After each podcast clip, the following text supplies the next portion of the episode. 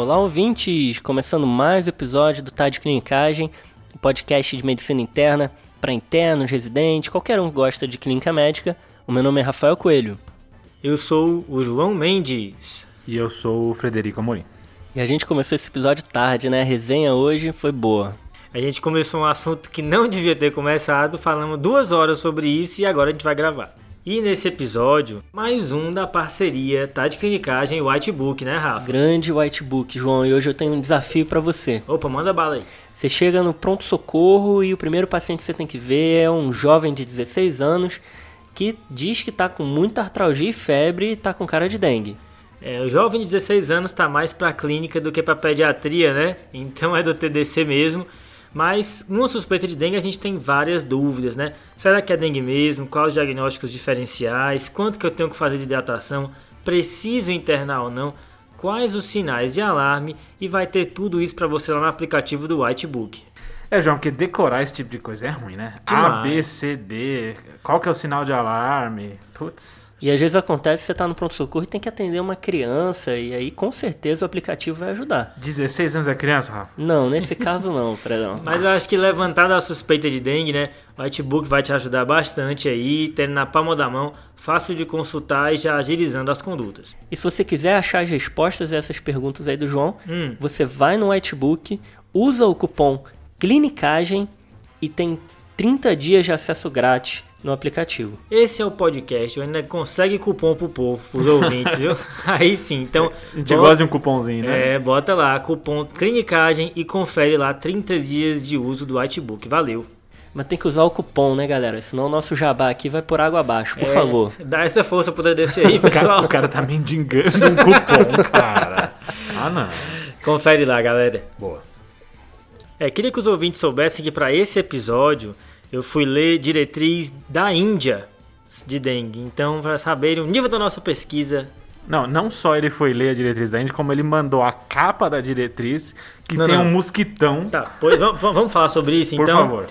Os caras que fazem capa de diretriz de dengue, cara, os caras largaram o emprego.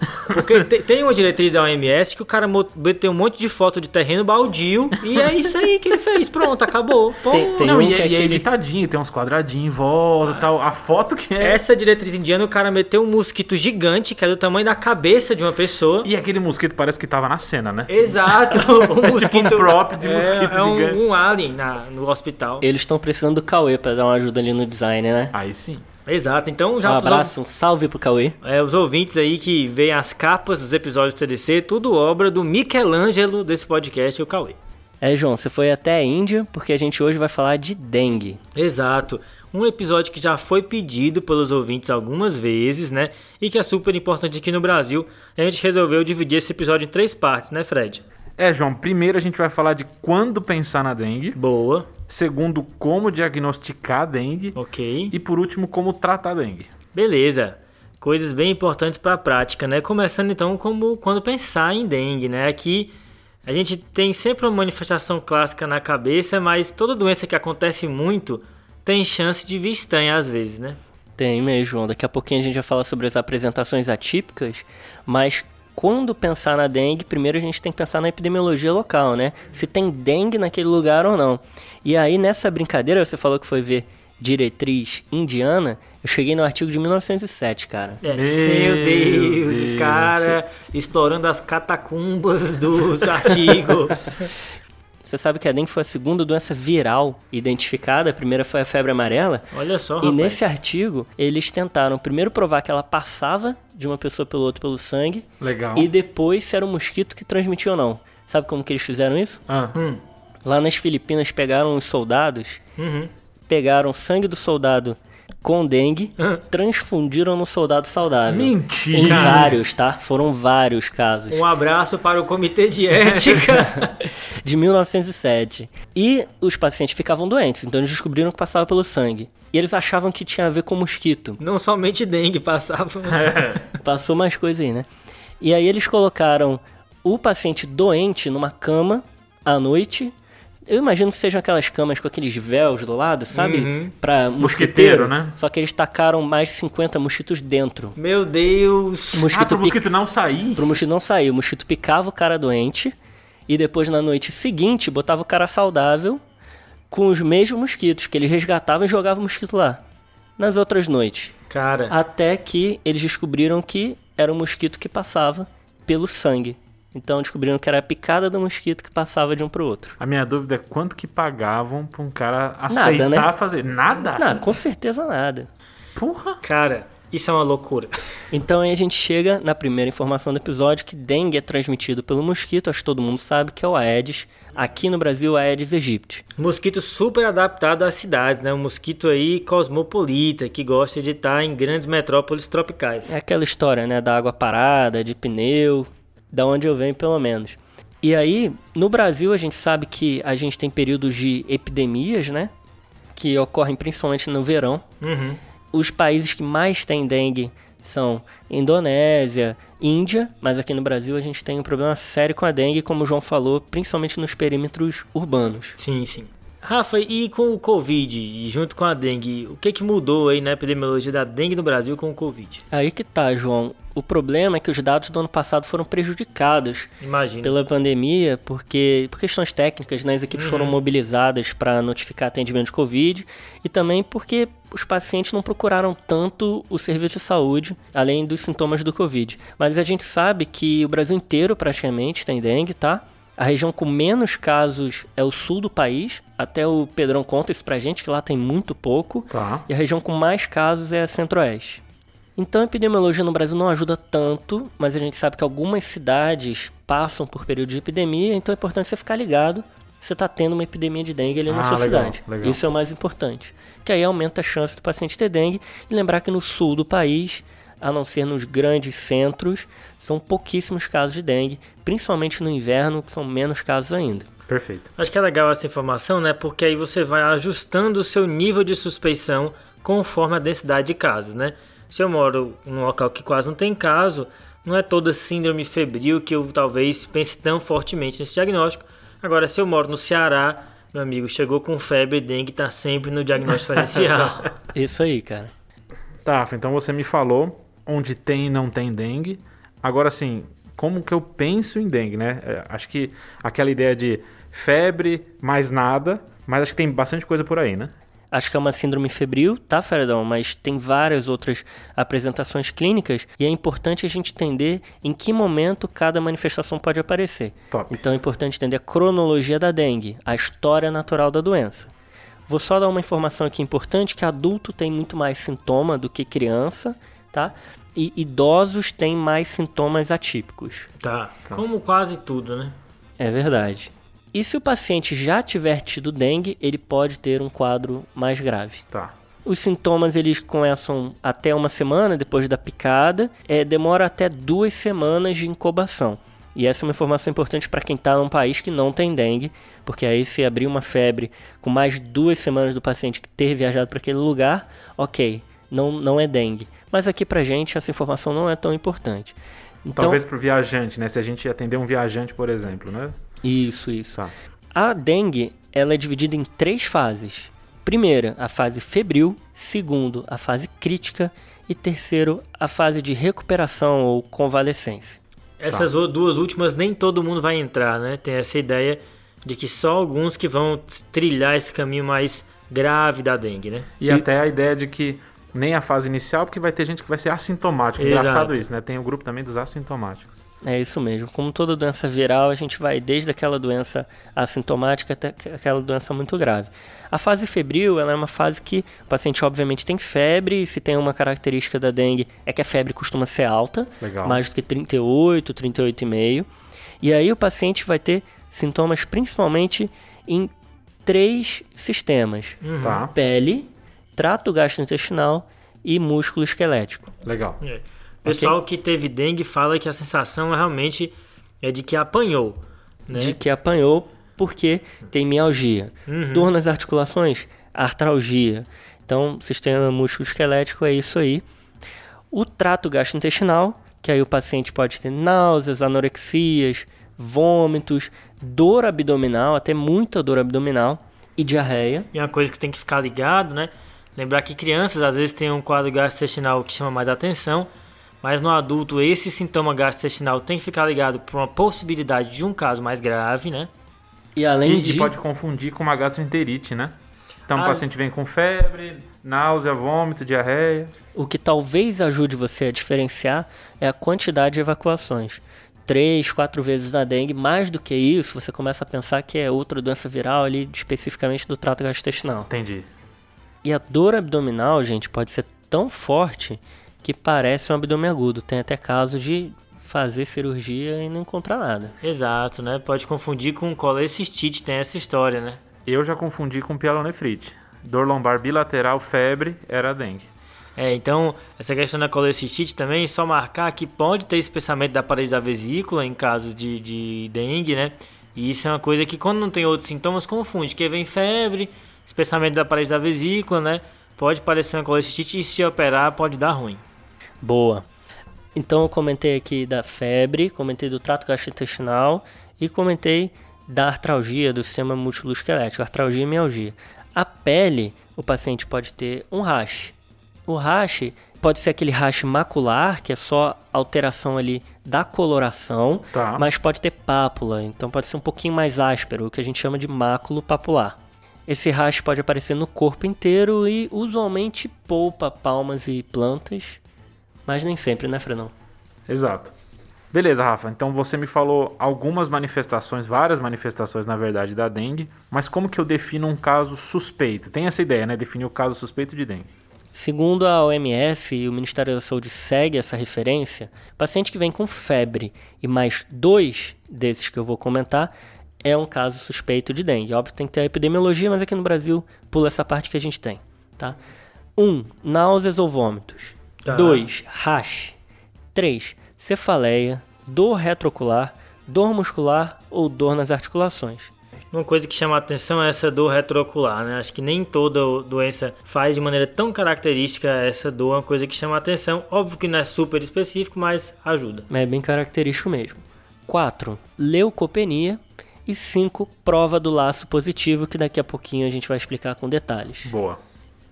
Todos esses achados que a gente está falando aí da dengue, da suspeita de dengue, aparecem na primeira fase, na fase febril. Depois, quando o paciente começa a baixar a febre, 3 a 7 dias após o início da doença, ele pode entrar numa fase que a gente chama de fase crítica, Tá. tá? Tá. Alguns pacientes começam a ter vazamento, né, extravasamento capilar. Uhum. E isso faz com que eles possam entrar em choque. Nessa fase, você tem uma redução da pressão de pulso, e isso é importante, que às vezes o paciente ele está com as extremidades frias, com sudorese, ele está chocado, mas ele ainda não está hipotenso. E um achado interessante na dengue é que a pressão sistólica e a diastólica se aproximam, Tá. ficam menor do que 20 essa diferença até. É a Legal. ideia do pinçamento né, das pressões. E, e uma coisa que chama a atenção nesse choque, né? Tentando fazer uma oposição ao choque séptico, é que é um choque mais frio, o pessoal fala, né? Enquanto o choque séptico tem essa questão da hipertermia mais marcante aí, é um choque em que o paciente fica bem pálido e se chama a atenção. Boa. Vocês já ouviram falar nessa de que se as pressões se encostarem, o paciente morre? Algum paciente já falou pra vocês? Não, não, não. Existe Não. essa lenda, existe essa lenda de que se a pressão sistólica e diastólica chegarem e encostarem, o paciente morre. E aí já, te- já tive paciente assim desesperado que a pressão estava encostando familiar. Nesse caso, era o diagnóstico diferencial desse pensamento, que era o choque cardiogênico. Era um paciente com fração de ejeção super baixa e que as pressões estavam muito próximas. Então, pensamento, né, redução da pressão de pulso, que é sistólica menos a diastólica, acontece no choque cardiogênico e na dengue. Legal. É, inclusive, o autor dessa lenda é o mesmo autor que inventou que quando o herpes zoster junta assim e faz o ciclo, a pessoa morre. Nesse momento de, de fase mais crítica, a trombocitopenia pode se agravar. Legal. E aí, quando o paciente passar desse momento mais grave, ele vai entrar na fase de recuperação ou convalescência. O extravasamento se resolve, e aí o cuidado que tem que ter nesse momento aqui, eu já vou adiantar, é que o paciente tem risco de sobrecarga volêmica se você mantiver a mesma infusão de volume de hidratação que você estava fazendo antes. Aquele momento que ele não tá mais extravasando, né? Exatamente. Tá. E aí, nessa fase de convalescência, pode aparecer um segundo racha, João.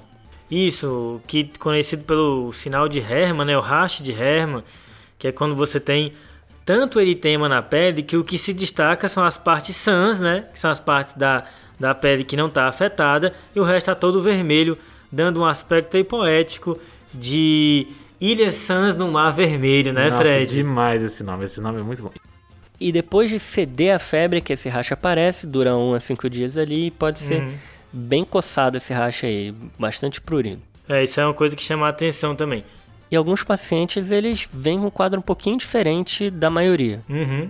São as manifestações atípicas. E aí eu vou dividir essas manifestações atípicas em três sistemas. Vou falar do gastrointestinal, neurológico e rim. Como sempre, toda doença que acontece muito de vez em quando vem estranha, né? É exatamente isso, João. A gente pode ter insuficiência hepática nos casos mais incomuns em que a hepatite é muito grave. Apesar disso, a hepatite ali leve com um po- pouquinho de aumento de ALT e ST é bem comum. A dor abdominal, como a gente falou, que pode ser intensa, simulando um abdômen agudo cirúrgico, já foi falado. E a colecistite alitiásica, que é a inflamação da vesícula biliar sem cálculo, que o João também já tinha passado, dado uma palhinha. O bizu. Mas além disso, no sistema nervoso central, o paciente pode ter quadro de encefalopatia mesmo, pode evoluir com convulsões, pode ter meningite, tá? Então, no sistema nervoso central é isso. No periférico, existem relatos, associação com Guillain-Barré, mielite transversa, aí diversos diagnósticos diferenciais aí, Aí da é o neurologia. diagnóstico. O cara pensar É. num O Guillain-Barré, menite transverso, o cara mandar uma dengue ali. Mandar uma dengue aí se consagrou. Se consagrou. No rim, o paciente pode ter glomerulonefrite, causada pela dengue. Isso daí é, Poxa. é relatado na literatura. Esse eu não sabia, não. O cara mandar uma dengue na glomerulonefrite é a consagração. Dá naquelas listas assim, né? Causa e glomerulonefrite. Lá embaixo, dengue. E eu quero só lembrar de mais um sistema aqui que eu não comentei, que é o cardiovascular. O coração pode inflamar, pode ter miocardite e está associado a diversos eh, bloqueios e arritmias. É engraçado, essas doenças virais fazem isso, né? Esse- Vários sistemas ao mesmo tempo, várias apresentações atípicas. E de vez em Acho- quando tem um tropismo para um órgão específico, né? Acho que por isso, quando a gente viu a, a Covid dando tantas manifestações atípicas, não me, não me assustou tanto. Assustou Exato, vocês? Não. Eu acho que teve uma emoção exacerbada aí. É, um monte de doença viral dá um monte de apresentação diferente. E como o João falou, quanto mais comum, mais frequentes vão ser essas apresentações diferentonas. Falando em Covid, são duas doenças que podem se apresentar muito semelhantes, né, Rafa? Eu falei aí que dengue pode dar coriza, dor retroorbitária, né? Uhum. Diarreia. Diarreia. E Covid dá tudo isso. Inclusive a minha Covid foi com dor atrás dos olhos quando eu Uhum. movimentava. É muito difícil de, de achar estudo bom, sabe? Comparando Covid com dengue. Uhum. E assim, eu imagino, se o nosso ouvinte tiver estudos comparando dengue e Covid, por favor, manda pra gente. Hum. Não foi fácil de achar. Tem um trabalho nas Ilhas da Reunião, Como é, que é um território Ilhas francês aí. Reunião. Peraí, Rafa, peraí. Ilhas Reunião. Ilhas Reunião, depois das Ilhas Marshall, do episódio do TSH, né? do- Onde ficam as Ilhas Reunião? Elas ficam no Oceano Índico, mas acho que fazem parte da África. Tá. E Então, é um uma- território francês. Um abraço para nossos ouvintes das Ilhas Reunião. Teve uma epidemia de dengue junto do início do Covid lá no, no ano passado. Então, assim, eles compararam os casos.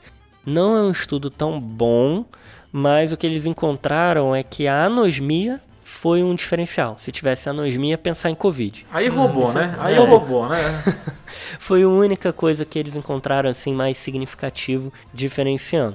O que o pessoal vai fazer é pesquisar Covid com suave, meter um atomo e se vier tudo negativo vão começar a pensar em dengue, É. a não ser que seja um hemograma escarrado com plaquetopenia bizarra e leucopenia. É isso que vão fazer. É, na verdade, é, como é muito difícil de diferenciar, realmente muito diferen- difícil de diferenciar clinicamente, vai ter que pedir exame para os dois. É, exato. Lembrando que É, tem eu falei- inscrição de co- com infecção, né? Sim, sim, pode acontecer ao mesmo Isso. tempo e tem também uma história que a gente vai comentar mais tarde, de falso negativo, falso positivo. É, mas às vezes realmente é reconhecer a incerteza que as síndromes clínicas podem trazer e às vezes você vai ter que pesquisar os dois, ainda mais no contexto de pandemia e endemia de, das doenças. Perfeito. Dependendo da síndrome que o paciente estiver apresentando, a gente vai pensar nos diagnósticos diferenciais. Então, uma febre que o paciente tem hemorragia, você torce para ser dengue, porque os diagnósticos diferenciais não são nada legais. Uhum. Então é o ebola, marburg, lassa, são vírus que não tem aqui no Brasil. O cara me mandou laça. É. Quando- é, não é legal brincar com esses vídeos, não, né? Não é, não é. Febre amarela pode fazer um quadro de febre hemorrágica, né? O hantavírus é um diagnóstico diferencial, tem no Brasil, mas eu acho que não é algo que é muito subdiagnosticado, subnotificado. Entra ali no diagnóstico diferencial, mas a gente O que eu é, já, deixa como raridade. o que eu já vi é, é leptospirose, tá? Fazer diagnóstico diferencial, porque vem às vezes um hemograma com a plaquetopenia, vem febre, mas a doença às vezes arrasta um pouco mais do que a dengue, isso chama a atenção quando ela rompe a segunda semana, especialmente quando vem com a icterícia, mas às vezes no começo a lepto que você diagnostica depois era uma suspeita de dengue e como durou demais, aí você começa a pensar em outras coisas. Boa, cara. A leptospirose entra também no diagnóstico diferencial. Se a gente for olhar o paciente ali que está com é, artralgia, febre, rache, aí a gente vai lembrar das outras arboviroses também. Boa, Rafa. Chikungunya e Zika, né? Que às vezes não dá para diferenciar, mas tem algumas dicas clínicas que ajudam, né? A chikungunya, o paciente vai ter muito mais dor articular e pode ter edema na articulação, fica bem inchado. Pode dar também leucopenia e dor abdominal, então confunde bastante mesmo. A zika, a gente tem que lembrar que o rash, ele costuma ser mais pruriginoso e costuma dar mais conjuntivite. São Uhum. achados que apontam para zika. Engraçado que o quadro sistêmico da Zika não chama tanta atenção, sabe? Normalmente o paciente está bem, só que com rash, coçando e com a conjuntivite. Às vezes tem um linfonodozinho ali, retoauricular, mas é, enquanto que na chikungunya e na dengue, o que chama muita atenção é que o estado geral do paciente não costuma ser bom. Esse diagnóstico diferencial entra mais ali naquela fase febril da dengue. Se o paciente estiver chocado com aquela dengue grave, não é, não entra no diagnóstico diferencial chikungunya e zika, porque chikungunya e zika não dá quadro grave e não mata desse jeito com choque como a dengue faz. Aí volta aquelas febres hemorrágicas que você tinha comentado, né, Rafa? Isso aí. É, e a ideia aqui é encarar esses casos como dengue suspeita, porque se for zika e chikungunya não vai ter problema e é melhor encarar como a dengue que é a mais importante aí, né? Uma outra doença que tem bastante no Brasil, em algumas regiões, é a febre maculosa, que está relacionada à doença do carrapato. Pode dar febre, pode dar exantema também. Uhum. Então tem que lembrar desse diagnóstico. Então, lembrando do Covid, diagnóstico diferencial agora, muito importante. As arboviroses Zika, chikungunya. Leptospirose, que é um do diagnóstico diferencial ali da febre hemorrágica. E tem outras doenças infecciosas ali que entram no seu raciocínio. Boa. Agora, Fred, uma vez que eu pensei em dengue, né? Sempre vai rolar ali no PS uma hemograminha do brasileiro, né? Opa! Exame que ajuda, né? Às vezes tem uma dica clínica. Como é que a hemograminha e os outros exames de sangue vão ajudar a gente nesse diagnóstico?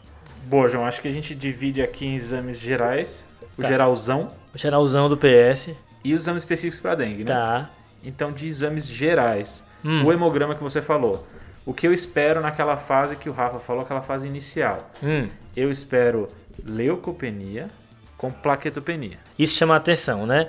Que em outros quadros de febre indiferenciado, uma febre sem um foco, quando vem leucostose, a gente pensa mais num quadro bacteriano, né? Exato. Se vem uma leucopenia, já te direciona um pouco mais. E esse conjunto de leucopenia com plaquetopenia sem anemia junto, Uhum. num paciente febril, tem que me, me puxar a ideia de que pode ser dengue. Outros vários casos podem dar esse, esse, Uhum. esse conjunto.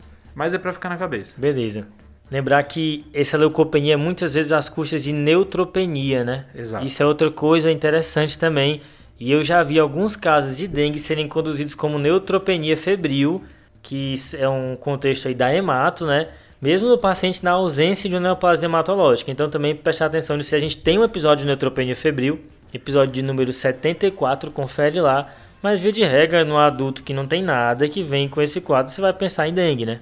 É, e eu já vi muito confundirem com leucemia também. Uhum. Então tem que tomar cuidado com isso, né? Não tem anemia aqui na dengue. Isso, aí a, ideia da dengue é que, na verdade, eu vou ter um aumento do hematócrito, né, em alguns pacientes. E eu posso ter anemia, talvez, mais pra frente no sangramento, né? Só se estiver sangrando. Exato, mas se não estiver sangrando, eu não espero anemia pela dengue em si. Uhum. Eu, eu- É, eu espero mais um aumento do hematócrito, né? Que foi outra ideia também que a gente foi mudando com o tempo, né? Existe uma ideia da, da dengue como uma febre hemorrágica, né? Mas a gente, a nossa percepção hoje em dia é de que é muito mais um quadro que faz vazamento de plasma do que hemorragia em si. Pode sangrar, pode sangrar, mas esse não costuma ser a via mais comum em que a dengue fica grave, né? Boa. Passando o demograma, agora a gente fala das provas hepáticas. Então, a ST e a LT geralmente estão levemente aumentadas, tem local que fala uma vez e meia, duas vezes o valor da normalidade, mas elas podem estar bem aumentadas. Aquela famosa TGO-TGP maior que mil, né? Esse achado especificamente está associado à maior gravidade da dengue, que a gente vai comentar mais para frente na classificação. Boa. Então, normalmente tem uma alteração leve, mas em casos mais graves pode ter uma alteração bem importante. Isso é muito comum em infecções virais.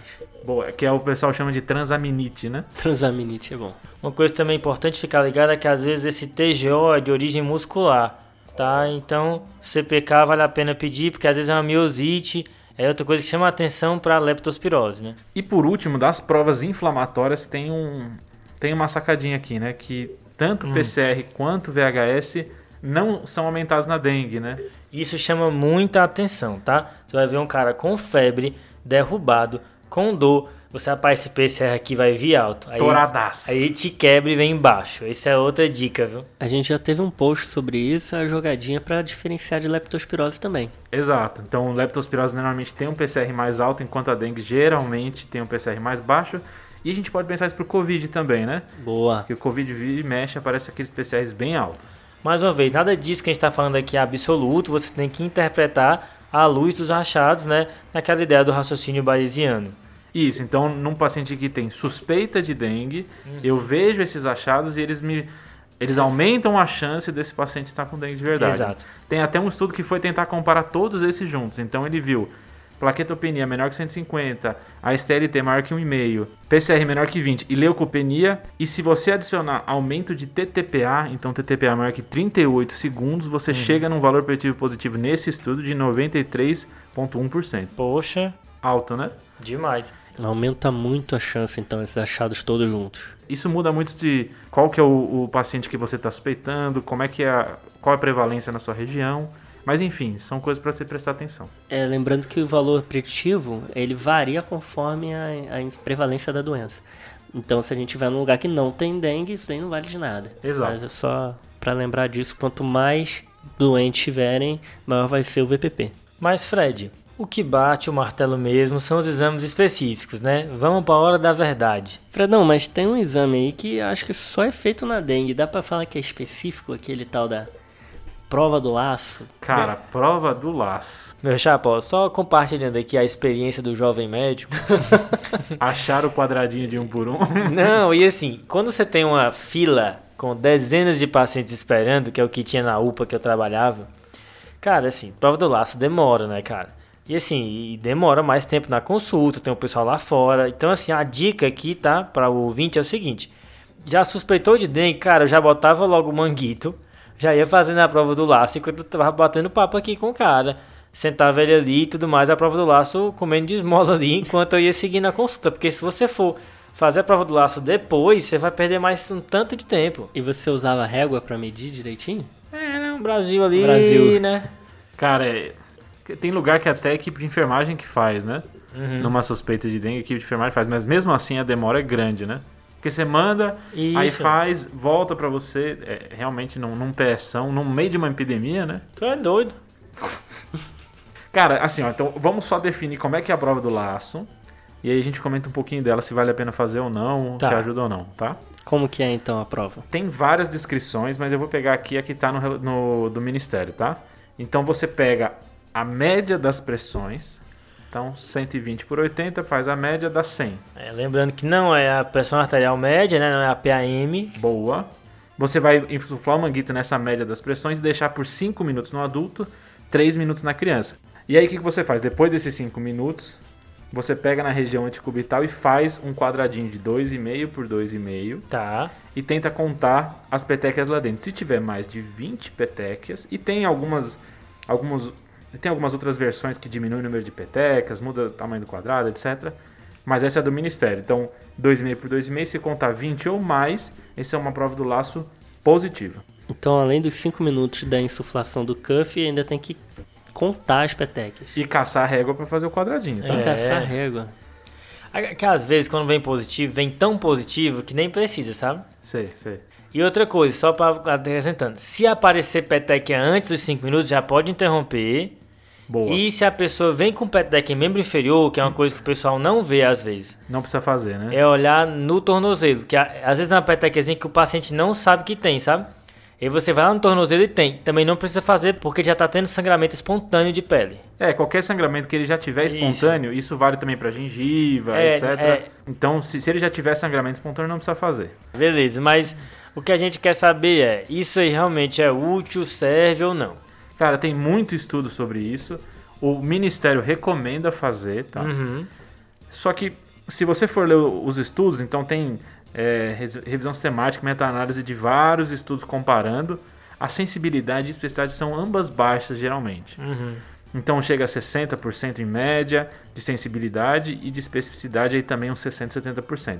Então, como triagem, se não é positivo, então não tem dengue, não é um bom, não é um bom método. Tá. Agora, a segunda dúvida talvez seja assim, mas será que ela representa um quadro mais grave de dengue? Tá. Se eu não posso usá-la como diagnóstico tão bem, talvez eu consiga usar como uma, mani- um, uma Estratificação, né? Exato, como uma manifestação de extravasamento capilar. E aí? É, os estudos que tentam ver essa diferença de gravidade também não viram diferença de gravidade dela positiva ou não. Aí fica complicado. Então ela não está necessariamente mais associada a um quadro mais grave. Então fica a dúvida se vale a pena é, esse teste ou não. Ele é um teste a mais que, se ele vier positivo, pode ser que surgir um pouquinho mais dengue, mas tem outras doenças que podem fazer. Influenza pode fazer. Esse é um problema. É um problema na dengue, né? Isso daí.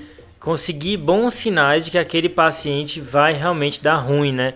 Isso tem vários locais de dengue falando sobre isso, que eles têm dificuldade de prever o paciente que vai ficar ruim e, e evitar também internações desnecessárias de pacientes que iam ficar bem em casa, né? É, mas eu acho que a gente tem que conhecer a prova do laço, porque aparece em todas as referências quadros de dengue, Sim. todos os protocolos, Uhum. tá lá. A gente tem que saber o que, que é, mas é, acho que como o FET passou, não é um exame bom. É, ele está perdendo peso nas diretrizes. Antigamente ele, ela era usada até como definição de dengue hemorrágica, né? Mas agora ela está perdendo cada vez mais peso nas diretrizes, mas ainda é comentado para ser feita. Talvez melhores estudos mais para frente deem uma resposta mais certa para gente. Mas o que tem por enquanto é que talvez a sensibilidade e especificidade não seja tão boa e talvez não seja tão bom para diferenciar grave de não grave. Beleza.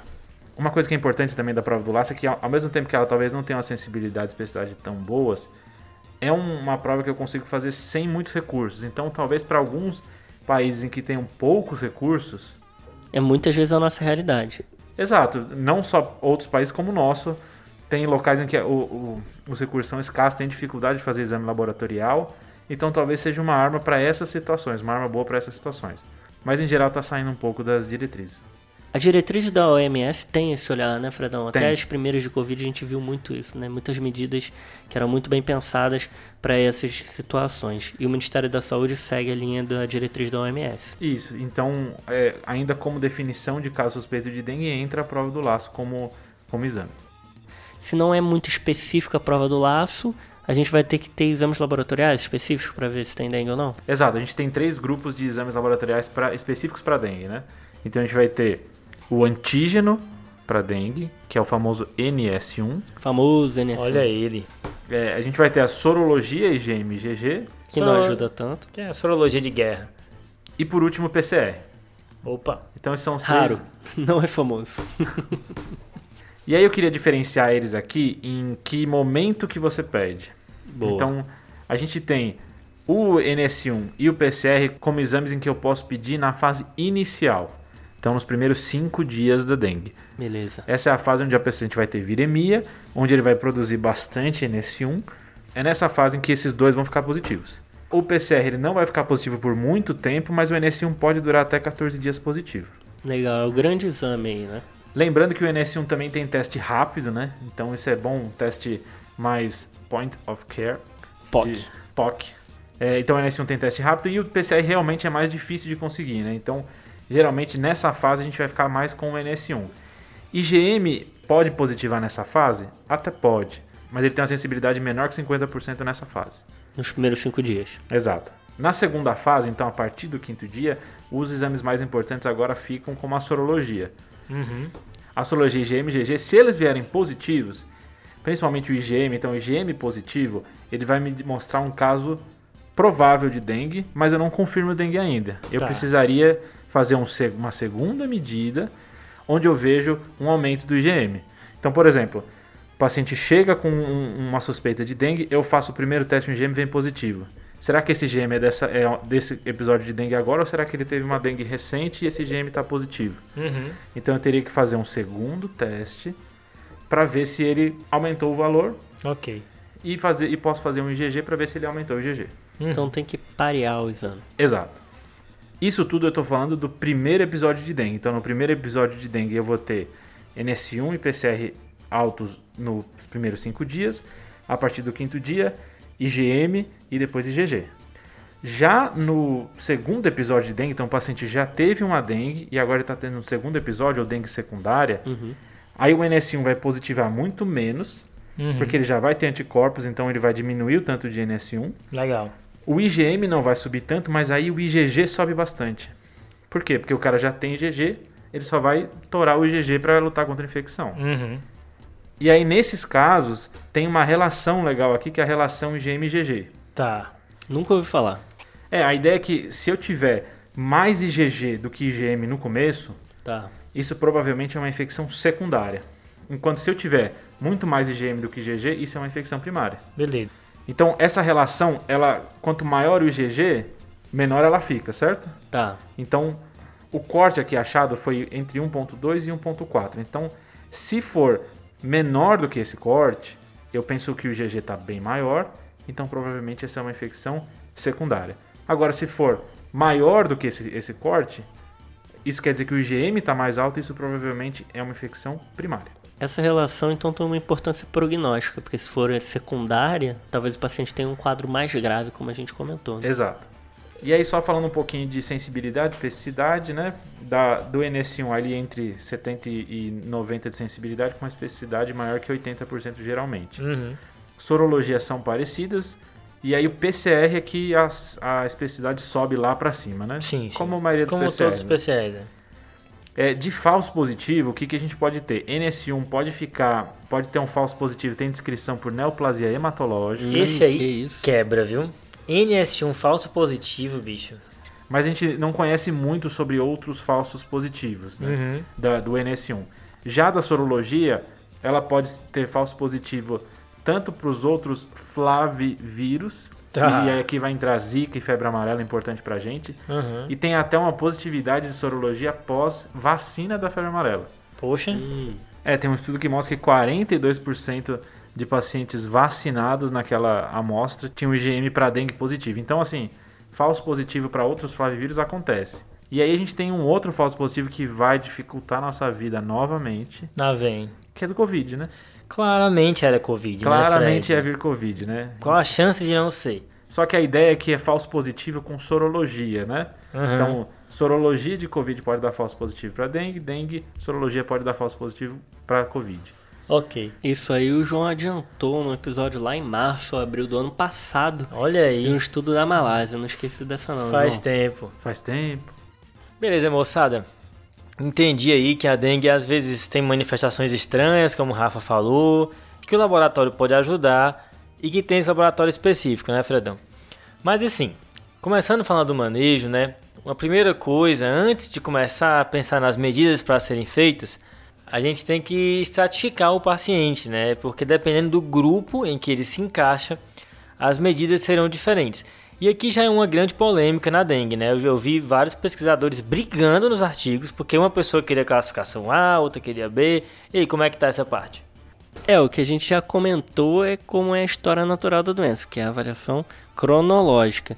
E aí diversos autores tentaram criar esquemas de classificação de gravidade da dengue. Um famoso é lá da OMS de 97 Ei, que trouxe o conceito da famosa dengue hemorrágica. Era paciente com dengue, o que estava pior, dengue hemorrágica, e o pior de todos, síndrome do choque da dengue. Mas como o João já comentou agora há pouco, percebeu-se que o extravasamento de plasma de dentro do vaso para fora era a verdadeira causa ali da gravidade do quadro e não e muitas vezes não estava presente a hemorragia. Então essa classificação foi reavaliada pela OMS em 2009. não só teve um avanço na, no entendimento da patofisiologia da dengue, né? foi visto que vários pacientes graves não se encaixavam na classificação da MS. Tiveram alguns estudos que começaram a reavaliar essa classificação lá no final de, do, de 2007, 2008, e surgiu-se uma ideia de classificar, ao invés de classificar por dengue hemorrágica, choque da dengue, em grave, não grave. Isso é interessante, né? Porque quando a gente cria entidades clínicas, né? Porque essas entidades são criadas, né? Sim. É, choque da dengue, dengue hemorrágica, são, a, doença não está nem aí para o nome que a gente dá.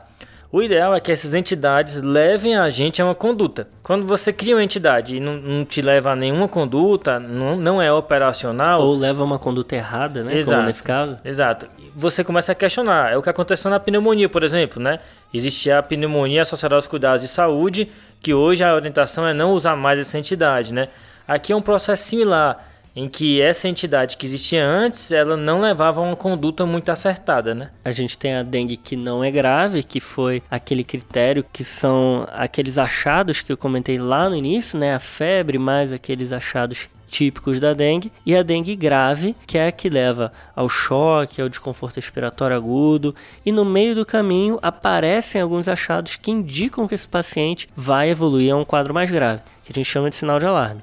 Então a gente tem a dengue, a dengue com sinais de alarme e a dengue grave. Essas reavaliações de classificação que foram feitas nessa época dividiram entre grave e não grave. Só que aí a OMS sentiu a necessidade de colocar essa meiuca, né? Esse paciente tá. que ele não está grave, mas talvez tenha alguns indícios de que ele pode ficar grave, que são uhum. esses famosos sinais de alarme. Tá. Então a ideia é assim, um tá de boas, um tá muito ruim e o outro assim, não sei, talvez ele fique ruim. É, fica ligado, né? O único problema é que esses sinais de alarme, eles não são tão validados assim. Especialmente de maneira isolada, né? Talvez Exato. agrupando, né? É, é meio chutado. A verdade é que é meio chutado.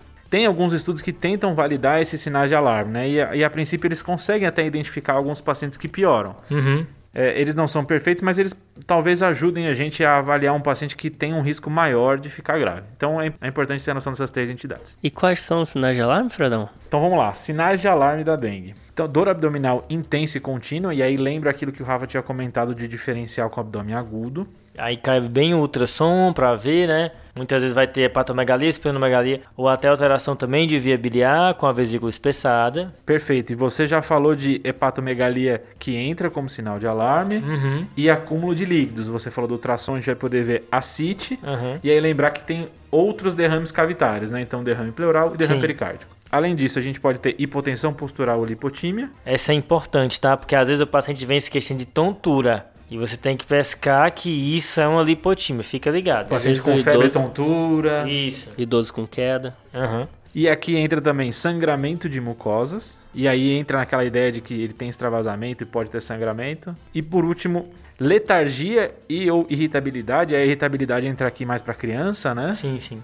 E aí por último, a parte laboratorial. Aí entra o hematócrito, aumento de 20% a referência ou ao basal se você tiver. Uhum e uma queda de plaquetas. Uma queda importante de plaquetas que aí o corte é muito diferente de cada local. Na verdade, o próprio ministério não comenta as plaquetas. Tá. Mas a OMS e vários outros diretrizes colocam. Tem local que coloca menos de 150, menos que 100, menos que 50. Aí é, é muito divergente, mas a ideia é que menos que 50 está bem associada à, à gravidade.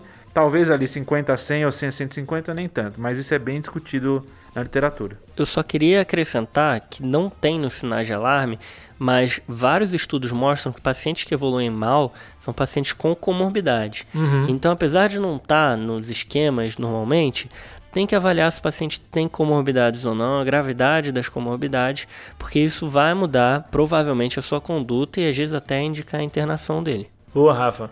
Legal, Rafa, porque o, o, OMS cita mesmo isso, né? De se tiver comorbidades. E uma outra coisa que ela cita que é interessante é se ele tem condições sociais de fazer um tratamento em casa, ele consegue acompanhar com, com a unidade de saúde, porque isso pode ser uma, um sinal de gravidade, entre aspas, indireto, né? Esse é um sinal de gravidade que a gente sempre comenta aqui no TDC, uhum. né? Avaliar a condição social do paciente, muitas vezes vai precisar ser internado por causa disso. Isso, não é para ter vergonha de indicar internação por vulnerabilidade psicossocial isso é costumeiro acontecer, o paciente com dengue pode piorar rápido, inclusive esses sinais de alarme que o Fred estava falando aí pra gente.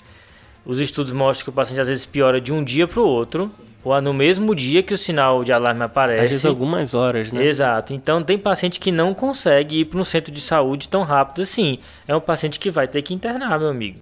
Beleza, Fred. Então assim, pensando em gravidade, né? Tem esse paciente ambulatorial que é dengue, ok, mais nada. Tá. Aí tem um paciente que é dengue com sinais de alarme, que é um paciente que não complicou ainda, mas tem alta chance de complicar. Perfeito. E tem um paciente que já complicou. Como é que a gente define esse paciente que já complicou? Que Ou é seja, dengue grave. exato. Dengue grave é definido como um paciente que está chocado ou com desconforto respiratório agudo, que é causado pelo acúmulo de fluidos, Uhum. ou com sangramento grave, ou então que tem acometimento grave de algum órgão. Pode ter uma insuficiência orgânica, qualquer que seja, alteração do nível de consciência. E tem um a mais aqui, que é AST e ALT, ou seja, TGP, TGO, maior do que mil. Uma ou outra, né? Uma ou outra.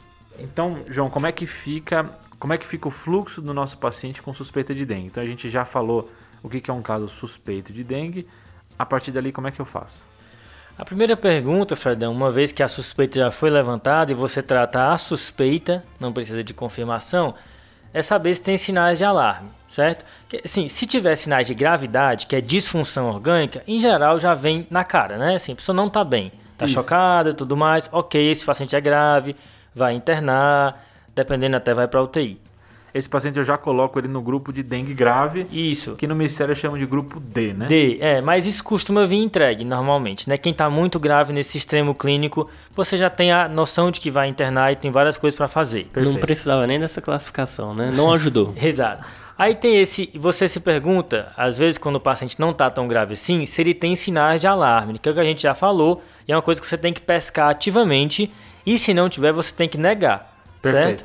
Então, esse é um paciente que também vai internar, certo? Mas é um grupo com um risco menor de complicações, é um grupo que a gente chama de grupo C, tá? Então, João, você estava me falando que se ele tiver ou sinais de alarme ou sinais de gravidade, ele vai internar. Exato, é isso, tá? E se o paciente não tá super ruim, bem grave, e também você procurou sinais de alarme e não os encontrou, você tá jogando esse paciente para um extrato mais leve da doença, que é um extrato ambulatorial, Legal. Que são os grupos que a gente chama de A e B, ok? Perfeito. Tá. Então, uma vez que o paciente não está super grave, vai precisar internar em UTI e tudo mais, e você procurou o sinal de alarme e não encontrou, você vai fazer a prova do laço, que a gente já comentou, Legal. vai ver se tem alguma comorbidade ou alguma condição psicossocial que deixe você mais preocupado, tá? E aqui, assim, além da prova do laço alterada, né, são algumas comorbidades, como por exemplo, doenças hematológicas chamam bastante atenção aqui, especialmente anemia falciforme, tá? Doença pulmonar obstrutiva crônica, aquelas que a gente já conhece, né?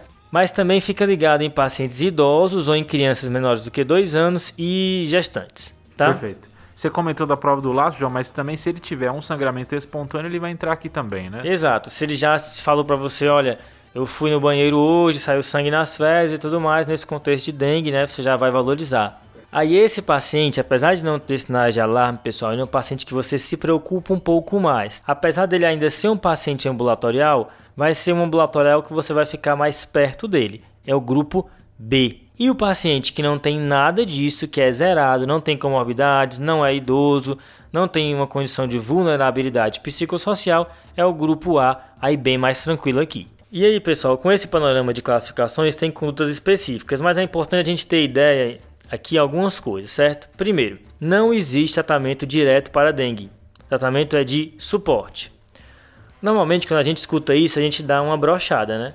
Parece que não tem nada pra fazer, né? Nem cloroquina. Já tentaram, viu, Rafael? É mesmo? Já tentaram cloroquina para dengue, não deu certo.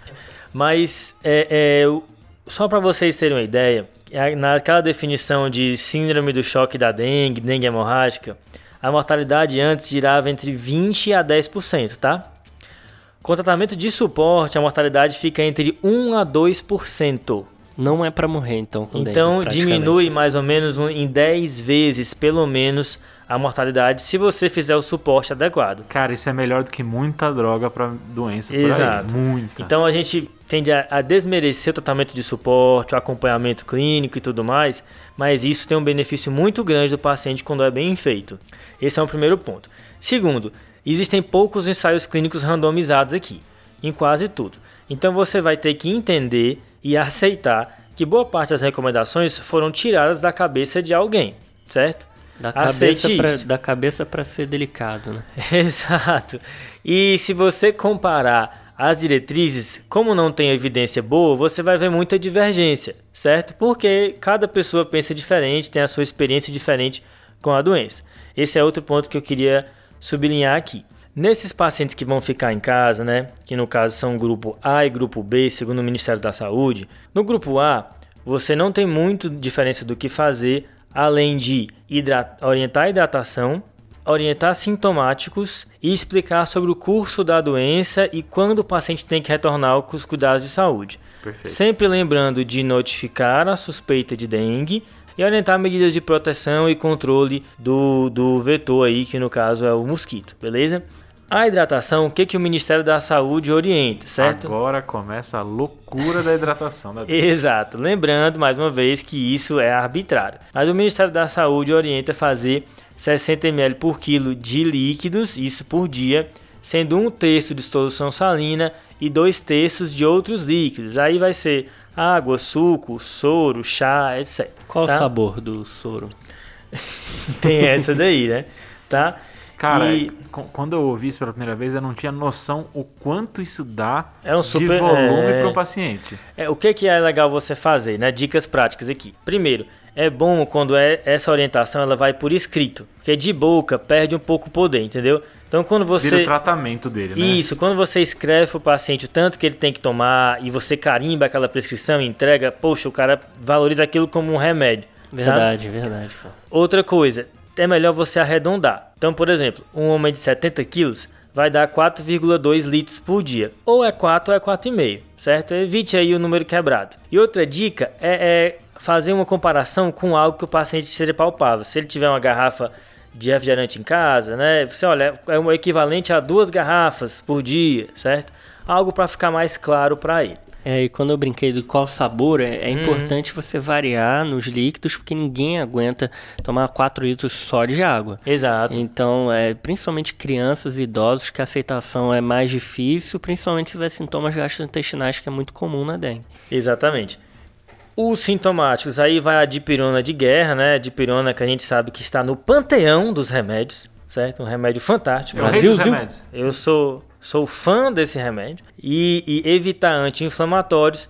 E o paciente tem que saber que a dengue costuma piorar no período da defervescência, né? Quando a febre vai embora, ali pelo quinto dia mais ou menos. E ele tem que ficar ligado nesse período se surgirem sinais de alarme. Eu Existe acho o... interessante isso que é a dengue de novo se assemelha ao Covid, né? Uma coisa que a gente costuma falar pros, agora a gente está acostumado a falar para os pacientes de Covid que vai ter essa piora a Uhum. partir do sétimo, décimo, décimo quarto dia e que agora no, e, na, e na dengue a mesma coisa, ó, depois do quinto dia pode piorar e a piora normalmente é nessa fase. É. E quando melhora a febre, né? Que é algo bem contraintuitivo. Isso, o paciente exato. acha que está melhorando Exato. e pode ir para casa e é um momento de vulnera- vulnerabilidade aí de piorar. É interessante mesmo isso aí. Lembrar que tem o cartãozinho da dengue que o Ministério pode fornecer e às vezes ajuda ali na, na comparação e no segmento clínico desse paciente. Beleza. A diferença desse paciente grupo A que a gente acabou de delimitar aqui para o grupo B é que o grupo B ele vai colher um hemograma e a reavaliação dele vai ser clínica e laboratorial diária, certo? Então ele teoricamente vai voltar todo dia na unidade de saúde para o médico olhar para ele, ver como é que ele está, colher um hemograma e ir comparando aí o hematócrito, vendo o quanto que vai variar, beleza? Esse é aquele paciente, João, então que eu primeiro tento ativamente pescar um sinal de alarme, né? Uhum. Que seria o hematócrito, aumento maior que 20% do hematócrito ou a plaquetopenia. Isso. Não encontrei. Não encontrei, mas vou continuar checando esse cara. Isso, porque ele tem uma chance alta de evoluir para isso. É isso. Então, o grupo A seria quem? Uma pessoa jovem sem comorbidades. O grupo B é um idoso com diabetes que não tem nenhum sinal de gravidade, mas por ser idoso com diabetes, você vai ficar seguindo ele, Perfeito. tá? E enquanto ele aguarda ali o hemograminha do brasileiro, ele vai tomando água ali para completar os seus 60 ml por quilo dia.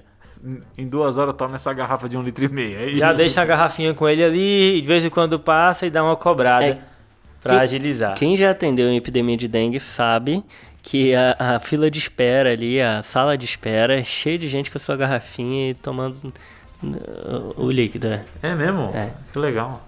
E aí esse paciente vai ficar sendo reavaliado, né? Se tiverem mudanças de exames laboratoriais, como o Fred já falou, você vai considerar a internação desse paciente e avaliar ele aí como um paciente mais grave.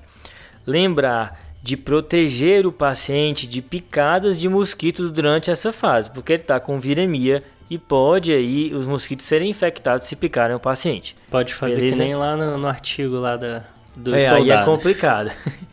Lembrar, pessoal, como eu falei, tem muita variação. Então, se você for no UpToDate, ele vai dizer para todo paciente ser vigiado a partir do terceiro dia diariamente, independente desse negócio de grupo A e B. Mais uma vez, tem muita divergência aqui. É, algumas diretrizes são mais conservadoras que outras, né, João? Exato, depende muito das, de quem escreveu, do contexto, né, qual país e tudo mais. Agora, uma vez que o paciente foi internado, né, aqui o seguinte, né, o mais importante, a gente já falou, é a terapia de suporte, que vai entrar a hidratação, ok? Alguns exames que você vai pedir para segmento e o, o quanto tempo você vai reavaliar esse paciente, né? Aqui, mais uma vez, a gente vai citar especificamente o Ministério da Saúde, mas lembrando que existe divergência. Por exemplo, o UpToDate fala que você pode fazer hidratação oral se o paciente estiver muito bem com débito urinário adequado. Né? O Ministério da Saúde já orienta você hidratar via intravenosa todos os pacientes internados. E aqui, se o paciente for aquele grupo C, né, que você internou por sinais de alarme, mas um paciente que não está grave, você vai fazer um volume de 20 ml por quilo nas primeiras duas horas, ok? Ao passo que o grupo D, que é aquele grupo mais grave, você vai fazer 20 ml por quilo nos primeiros 20 minutos, ok? Marcando essa diferença, tá? No grupo C é 20 ml por quilo em duas horas. No D é 20 ml por quilo em 20 minutos. É muito rápido. Eu acho que a ideia aqui é que ninguém decora muito esses valores, você tem que ter esse algoritmo aí em algum lugar para te ajudar. E aí, se o paciente chegar chocado, aí ok, 20 ml por quilo em 20 minutos, acho que esse é o único valor que você tem que ter na cabeça, porque não vai dar tempo de checar. E aí você vai abrir um sorão, se o paciente tiver 70 quilos, um litro e meio, uhum. no catéter periférico e não vai passar um central, porque o central, além do risco de sangramento, vai correr mais devagar do que no periférico. Exato, esse conceito que o Rafa passou agora é importante, tá pessoal? Um catéter periférico, se ele for de grosso calibre, ele tem a capacidade de fazer volume numa velocidade mais rápida do que o acesso venoso central, ok? E aqui é a escolha na dengue por tudo isso que já foi comentado. E aqui o Rafa falou sorão, né? E aí uma das grandes dúvidas que tem nessa parte da dengue, né? É qual a melhor solução para ser feita nessa terapia inicial, né? Que é uma dúvida em várias doenças, na sepsis, em vários outros contextos, né? sempre naquela ideia do cristalóide versus o coloide. Até porque faz sentido ter essa dúvida aqui, já que a dengue é uma doença que faz extravasamento capilar, por que, que eu não dou uma coisa que teoricamente poderia segurar esse fluido dentro do vaso, né? Dá aquela sugadinha de volta pro vaso, é isso? Exato, aquele. Oba! Certo? Opa! e aí, tem um estudo que é super citado, que foi feito em Ho Chi Minh, lá no Vietnã, tá? Vietnã que tem. Famoso Ho Chi Minh. Famoso Ho Chi Minh. Um abraço para os nossos ouvintes aí no Vietnã. Mas esse estudo foi no New England, publicado em 2005, com, em crianças, tá? Isso é importante, população pediátrica, comparando aí ring lactato com colóides. E no final das contas, o que aconteceu? Não houve diferença nos desfechos mais importantes. Os colóides melhoraram os pacientes ligeiramente um pouco mais rápido, mas no frigir dos ovos não teve tanta diferença assim entre as soluções, e uma vez que os cristalóides são super disponíveis e baratos, essas são as soluções de escolha para serem feitas aqui, tá? Então posso ir com o, o... Vai com o sorão, vai com o cloreto de sódio, com o ring lactato e corre pro abraço, tá? É legal que, no, que a gente tem bastante estudo do Vietnã, né, na parte de, de dengue. Vietnã, Fred, você que puxou aí, que tem uma culinária famosa, né? Tem o pho. Fã? Como, como, como? Exato. Os vídeos que eu vi, eles falavam desse jeito, mas eu não sei se era um é, vídeo de pessoas se achando, falando. Vídeos? Como assim? Você tá vendo vídeo o de Fred sopa? é cozinheiro, pô. O ah, Fred é? é? cozinheiro, é. Ah. O pho que, que é como se fosse uma espécie de, de, sopa, né? Que tem aquele macarrão de arroz, né? Exato. É, fica um abraço aí para a culinária vietnamita. É bom. Mas, mais uma vez, os regimes de infusão de volume não foram estudados em ensaios clínicos randomizados. Então, segue esse ministério que a gente falou. Depois que você fizer a infusão de cristalóide, você vai ver se o paciente respondeu. Tem que repetir é, é, os parâmetros hematimétricos com certa frequência, aí o hematócrito, as plaquetas, beleza? E você, o ministério fala para você repetir essa infusão até três vezes e observar se o paciente melhorou ou não. Se você fez essa infusão de cristalóide e o hematócrito está subindo, o paciente não está melhorando, a ideia aqui é que todas as diretrizes recomendam up-to-date, diretriz indiana brasileira OMS, é fazer colóide nesse momento, tá? Baseado em poucas evidências, a gente não tem nada muito robusto aqui, mas deve ser provavelmente uma inferência de que se eu estou fazendo cristalóide e o paciente continua extravasando, é hora de tentar uma coisa diferente. Tá. Ao passo que, se você fizer esse cristalóide e a hemoglobina do paciente cair, aqui das duas uma, ou foi o cristalóide mesmo que fez cair, né? Você acabou diluindo esse, eh, a hemoglobina do paciente, ou o paciente sangrou, especialmente se ele mantém a instabilidade hemodinâmica. Então fica ligado se ele está em piora, mas o hemotócrito está caindo, que pode ser um sangramento ainda oculto que você não percebeu. E aqui seria a hora de você transfundir concentrado de hemácias para o seu paciente, ok? Beleza. Boa. Uma outra informação aqui nesse paciente mais crítico que vale a pena destacar é uma coisa que até o Rafa já falou que é o acometimento cardíaco da dengue. Então, às vezes, o paciente está instável porque o coração foi afetado, é um choque cardiogênico, ou até um choque misto, um componente hipovolêmico e cardiogênico associado. Isso é especialmente verdade no paciente idoso. Então, você fez o volume, o paciente agora está congesto, piorou a parte ventilatória, a pressão também não está boa, uma avaliação da função cardíaca também é importante, porque talvez esse paciente se beneficie de inotrópicos ok? Dobutamina e tudo mais. Isso não é óbvio, né? Não é uma avaliação óbvia essa. Né? Não, porque você vai ficar naquela assim, ó. Ah, eu tenho que fazer mais cristalóide, ah, eu tenho que fazer sangue, mas às vezes é um componente de choque cardiogênico que não foi tratado. E que talvez você pense por ser dengue que não vai rolar, né? Exatamente, né? Então, especialmente no idoso, tem estudo que bota isso em metade dos idosos chocados com dengue tinha um componente de choque cardiogênico. E aí, assim, uma vez que o paciente melhorou, você vai começar uma redução gradual da infusão. Até porque depois que para o extravasamento capilar, existe um risco, especialmente importante aqui, de hipervolemia, se você pesar a mão. Nas primeiras 24 horas que resolveu, ainda pode esse choque retornar, você não vai suspender completamente, mas você vai suspendendo aos poucos. É importante você falar isso porque às vezes fica aquela hidratação na é. prescrição todo dia, né? Ah, mantém, mantém, mantém. E aí, meu amigo, mais uma vez, aqui não existe ensaio clínico randomizado comparando os regimes de infusão. Cada um faz de um jeito, segue do ministério, mas sempre botando aí que existe um grau de incerteza nessa recomendação. Uma dúvida importante que eu já vi angustiar, eu já fiquei angustiado com isso. O paciente está aqui do seu lado, tá bem, tranquilo, mas a plaqueta dele tá de 15 mil. Devo transfundir para ele não sangrar ou não? Essa é uma dúvida importante e aqui tem ensaio clínico randomizado sobre esse tema e os ensaios clínicos foram negativos. Os pacientes que foram transfundidos não tiveram menos sangramento ou desfechos melhores do que os que não foram. Isso de maneira preemptiva, né? Os estudos fizeram com a maioria, a, todos os pacientes que entravam tinham menos que 20 mil plaquetas e aí, uma, parte do grupo ia ser transfundida, outra parte não era. Não teve muita diferença. Então, a recomendação é: se o paciente não está tendo sangramento ativo com plaquetopenia, você não precisa transfundir na ideia de prevenir que um sangramento aconteça. É legal ter uma recomendação específica para a doença, né? Porque a gente tem aquelas recomendações meio gerais de plaquetopenia, uhum. mas uma que foi não só específica como testada, né? Exato. E arredondando essa parte aqui de condução, do manejo, né? Pode surgir a dúvida do que fazer com antiplaquetários e anticoagulantes. E o Ministério da Saúde se posiciona nesse caso, tá? É bom que ele, ele respalda a gente com relação à conduta é um, pouco complexo, então a gente recomenda que você consulte o manual do Ministério sobre dengue de 2016, que lá vai ter descrito o que fazer, por exemplo, com varfarina e o que fazer com aspirina e clopidogrel nos pacientes com dengue, a depender do número de plaquetas. É, essa diretriz do Ministério é mais recente até que a da OMS, né? É, do que a indiana e tudo, né? Uma diretriz realmente mais próxima da gente temporalmente e lembrar que eles colocam como critério de alta, né? Várias coisas, paciente que está melhor, sem febre, mas um nível de plaquetas acima de 50 mil para dar uma alta segura, então guarda esse número. Legal.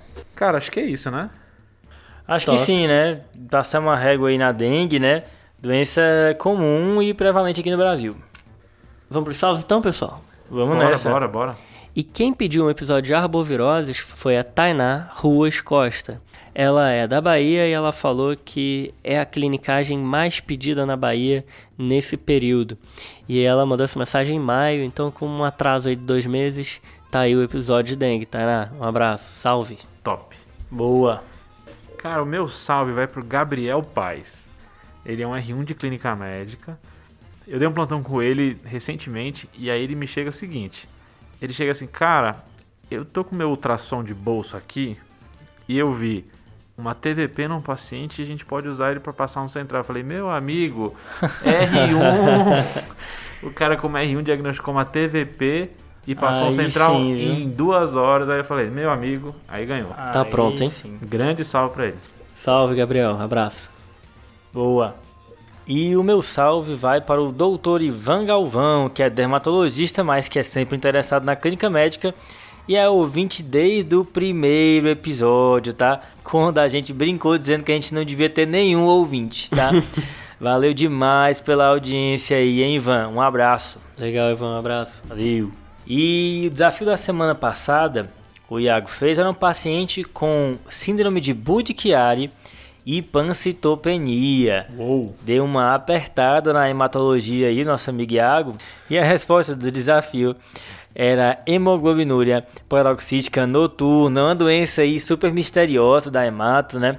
Que tem alteração aí de complemento e tudo mais, e que pode fazer tanto pancitopenia quanto trombose. E quem acertou o desafio foi quem, Rafa? Foi a Bruna Carvalho, ela Opa. faz medicina lá na UFRN, mas já passou lá no meu Rio de Janeiro. Aí sim, fez hein? psicologia na UFRJ. Um abraço, Bruna. Massa demais. Abraço, Bruna. Boa, Analisa abraço. a gente, por favor. Valeu. E Rafa, qual o desafio dessa semana então, hein? Chega um paciente no seu pronto atendimento Hum, que ele tem traço falciforme. beleza.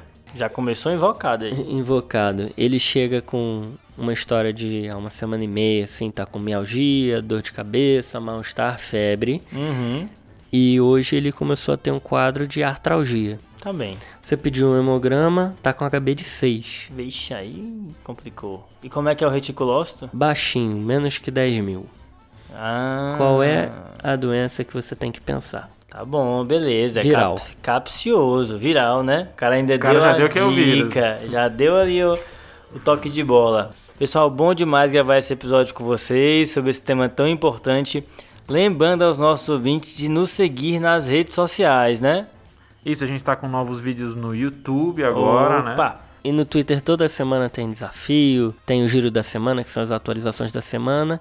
E lá no Insta a gente posta bastante conteúdo bacana.